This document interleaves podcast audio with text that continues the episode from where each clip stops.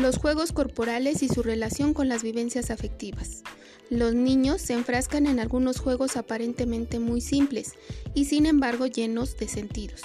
Lanzar objetos repetidamente y esperar la mirada del adulto que la devuelve. Hacer torres de cubos u otros objetos solo para tirarlas y con la expectativa de que el adulto vuelva a armarlas juegos de construcción y destrucción en los que el niño está ejerciendo su posibilidad de simbolización sobre la separación, la ausencia, no necesariamente negativas, sino propias de su proceso de crecimiento.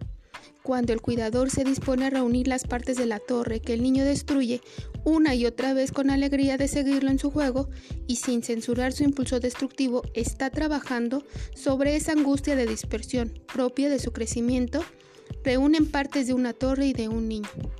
Del mismo modo, cuando se mecen, los cargan y juegan con ellos los juegos corporales tradicionales, como el caballito sobre los muslos y las piernas, están nutriendo la construcción corporal y psíquica de los niños. Programa de educación inicial, un buen comienzo.